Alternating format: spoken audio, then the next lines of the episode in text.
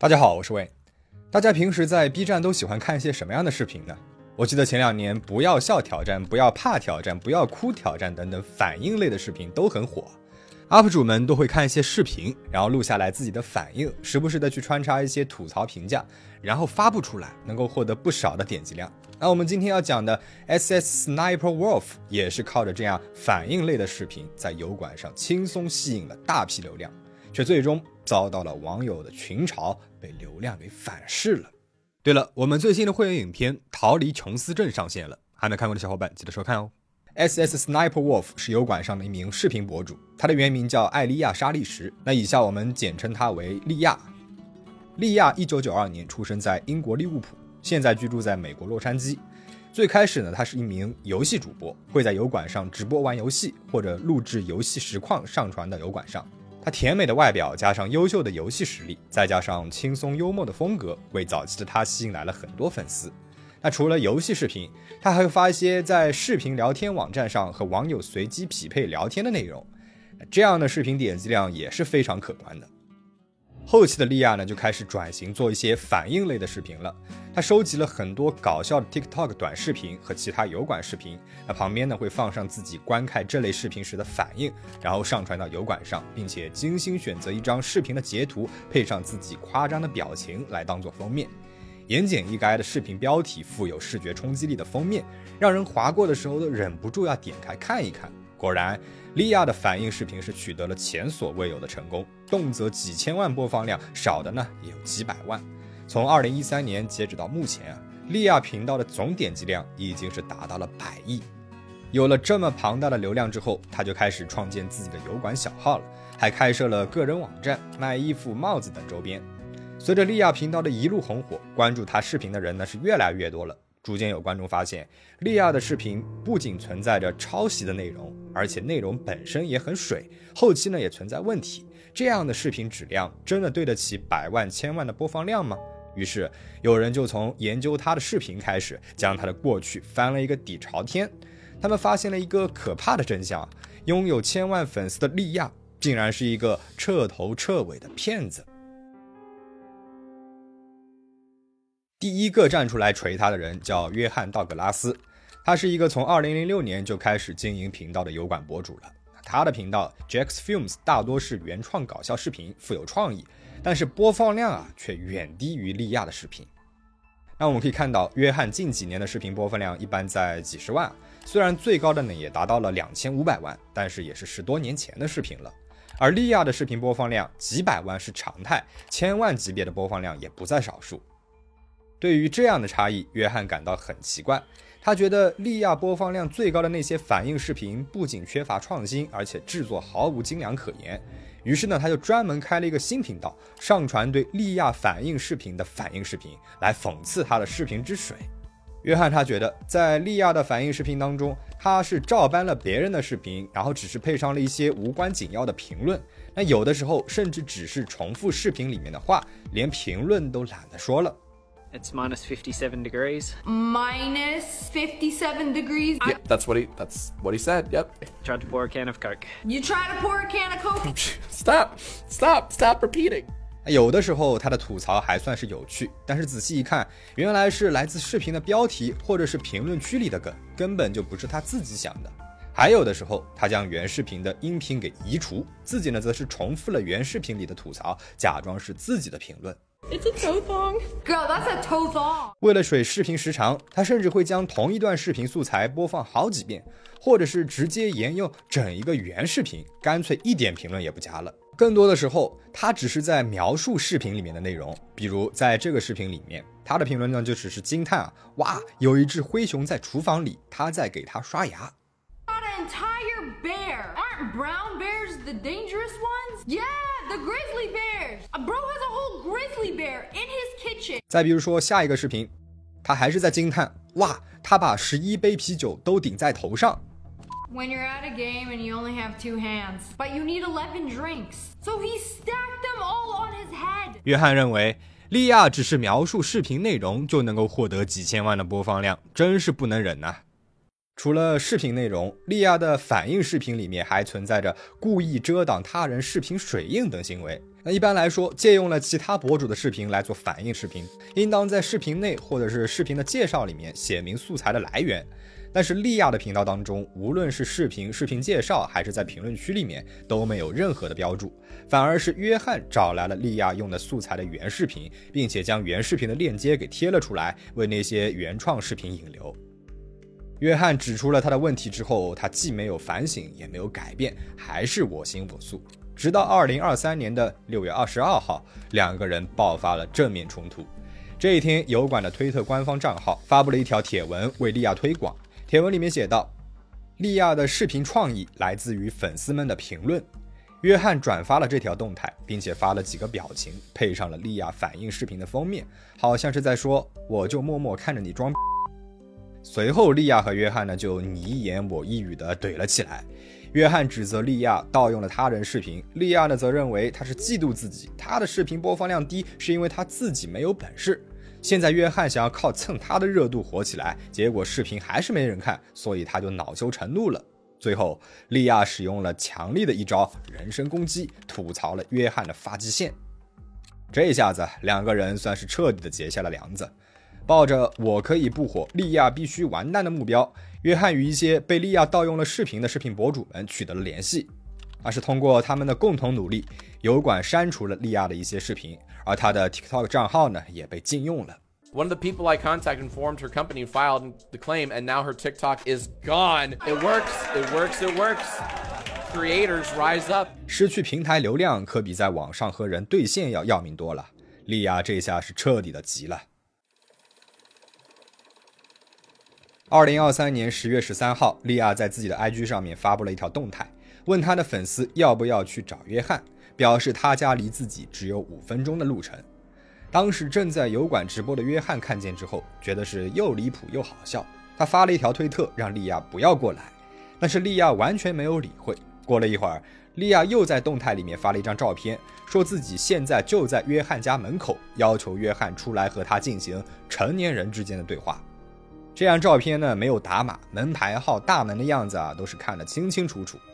利亚甚至录了视频，说自己能够看见约翰的大门口有外卖冰淇淋，他应该很快就会出来的。All right, right in front of your house. Come out. Come out and talk to me. He has food outside, so he should be out any minute now to pick it up. It's ice cream. I just want to talk. 和约翰连麦打游戏的朋友们看到了这条动态，纷纷让他报警。约翰不敢相信，莉亚居然真的找到了自己家来。She's outside our house. I can Record this right now. Boxing you. Ice cream. Yeah, that's. 想象一下，前几天和你在网上激烈对线的陌生网友，今天突然毫无征兆的出现在了你家门口，要和你进行成年人之间的对话，是不是瞬间鸡皮疙瘩都起来了呢？那更别说莉亚还是一个有暴力前科的人。二零一三年的七月二十二号，他因为持有危险性武器抢劫被警方给逮捕。二零一六年八月十二号，他因为和前夫打架被邻居听到报警，再次被逮捕。约翰他是非常的生气，连发了好几条推特，要求油管将利亚的号给封掉。而利亚呢，则回应道：“是约翰先骚扰的自己，怎么现在又来假惺惺的扮演受害者了呢？”这几个月来，约翰发的视频都是在诋毁自己，难道这不是对自己的一种骚扰吗？Is just me, me, me. Every single video for the past few months has been about me. And it's just like on me. This dude is just like low key harassing me. Like, should I get a restraining order? 更何况自己并没有人肉他，是他自己把地址给挂在网上的，自己谷歌搜一下就搜到了。约翰反击道，自己的内容只是在批判他盗用他人视频赚钱的行为，而他找到自己的家里来，还公开自己的家的照片，这样的行为才是骚扰。那因为千万博主能够给平台带来很可观的收益，油管呢也一直是怠于采取措施。但是网友们呢可不向着利亚，经过一番深入调查，他们发现利亚原来是人肉他人信息的惯犯了。二零一六年，利亚和油管的另外一名博主产生了矛盾，于是呢他就起诉那位博主侵犯了他的著作权，而最终的判决显示，那位博主的行为是完全合法的。但由于打官司需要提供真实姓名、住址等个人信息，那位倒霉的博主就这样被利亚给抓住了把柄。利亚转手就把他的个人信息分享给了自己的粉丝，任由粉丝去骚扰、辱骂和威胁那位博主。他还在视频里面造谣说那个博主是一个登记在案的性犯罪者，说他是一个三十多岁了还住在父母家的屌丝，语气中是充满了鄙夷。莉亚甜美的形象呢，算是彻底的崩塌了。不扒不要紧，越扒越起劲的网友们发现了莉亚的更多秘密。如果说莉亚的反应视频仅仅是没有创意，那她好歹呢也收集了那么多有意思的视频供人观赏，没有功劳也有苦劳啊。事实证明，她连那点苦劳都不想出啊。事情的起源呢是，她有一些视频与另外一个油管博主艾芝拉巴伊拉米的视频是高度雷同，从内容到封面都是极其的相似，几乎是一模一样。从发布日期上来看，这些视频都是由艾芝拉先发布的，因此莉亚是抄袭者的可能性呢要更大一些。而被锤抄袭之后，莉亚不仅没有站出来承认道歉，还倒打一耙，指责是艾芝拉抄袭的她。艾芝拉觉得很委屈啊，因为莉亚的粉丝要比她多多了，视频里面的播放量呢也要比她多，因此人们先看到莉亚的视频时，就会觉得莉亚才是原创，自己倒成了抄袭怪了。那网上争议最大的就是莉亚二零一九年七月十三号发布的视频了，在视频里面，莉亚展示了她的新家。但是网友们呢觉得她穿着的红色裙子、她的发型，甚至家的布局，都和艾芝拉二零一八年十二月三十号发布的视频高度相似。嗯，那大家是怎么看的呢？啊，除了这些被指抄袭艾芝拉的视频，剩下的一些游戏实况也存在着很大的水分。莉亚的前夫在和她的离婚诉讼状中写道：“SS Sniper Wolf 这个账号发出的游戏视频，实际上并不是莉亚操作的，而是由前夫操作，莉亚配音。”她的前夫呢会提前准备一个剧本，让莉亚照着读，假装是他在玩游戏。虽然表面上是莉亚在经营着自己的频道，但其实脚本、剪辑、上传、宣发等重要环节都是由她的前夫操持的。而两个人走到离婚这一步的重要原因是莉亚她想要独占功劳，把前夫给赶出去。她不仅改掉了账号的权限，还偷走了录像、储存等设备。而前夫那边呢，又不想放弃自己一手经营的频道，便闹到了法庭上。那现在好了，莉亚的频道里几乎没有什么是她自己的创意，就连打游戏的技术也是假的。那她还有什么是真的呢？黑历史是真的。莉亚自从粉丝量剧增之后，就陆续删掉了一些曾经的视频，这样的反常举动呢，则引起了网友们的注意。通过其他记录，他们发现莉亚删掉的视频很多都和儿童色情有关。还记得我们前面说过的，莉亚早期的视频当中有在网站上随机匹配网友聊天的内容吗？那在其中的一段视频当中，他让对面的未成年男性跳抖臀舞，表示如果对方跳了，自己呢就给他看胸部。对方照做了之后，他将整段视频录了下来，没有打码就发布在了网上。Oh yeah, that's awesome. Yeah. Let's get the little guy too. I wanted to see the little guy. Get your mom in here. Let her talk too. Yeah, yeah, your son's doing all this for. 类似的事情呢，还发生过很多次，包括让未成年裸露自己的隐私部位，假装自己是未成年和对面的未成年讨论敏感话题等等。How old are you? I'm like 15. How old are you? Oh, 16. I'm 15. You first. I'm shy. Oh, damn, you work at Hooters too? 他根本就没有考虑过这些视频会给那些孩子们带来什么样的影响，他只是想到了把这些发到网上，他能够获得更高的播放量，能够赚更多的钱。而另外一件表现出来他严重缺乏同理心的事情，发生在二零二一年。他曾经有一个十岁的粉丝，这位小粉丝不幸患上了癌症，不久于世了。治疗期间是利亚的视频支撑着他强忍住痛苦。因此，能够和莉亚见面说说话，是他最大的梦想之一了。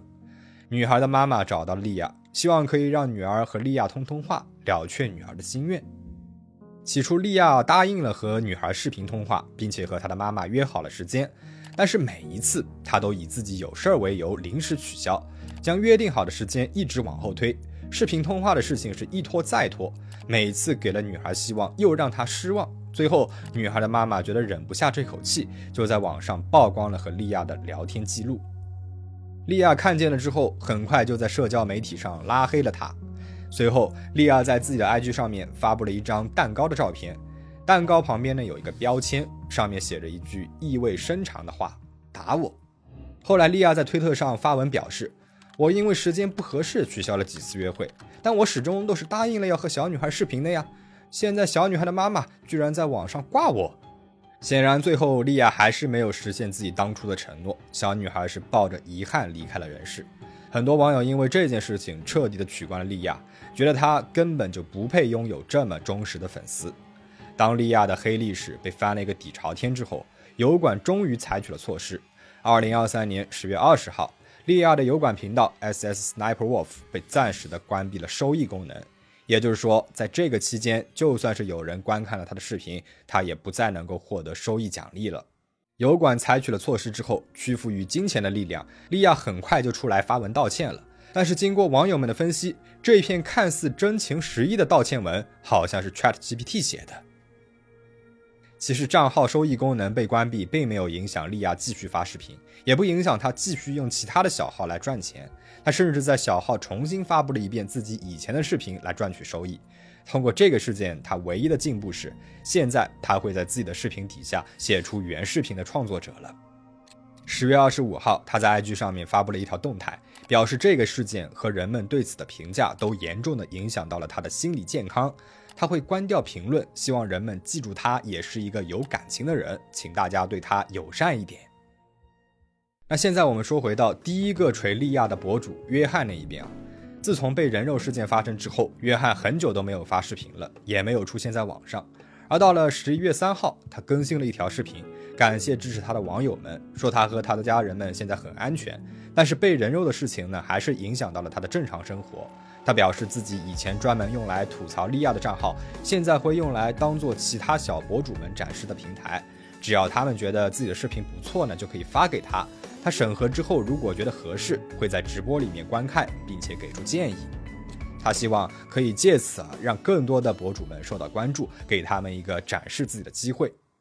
故事到这边呢就结束了。视频网站等网络媒体是人们看世界的另外一扇窗户。理论上，我们应该能够更自由地选择我们想要看的风景，但是网络流量和商业行为让一些媒体的内容趋向于扁平和单一化，越多人看的视频种类就会越多，曝光度呢也会越高。反之，一开始没有获得点击量的视频会越来越少，直至消失。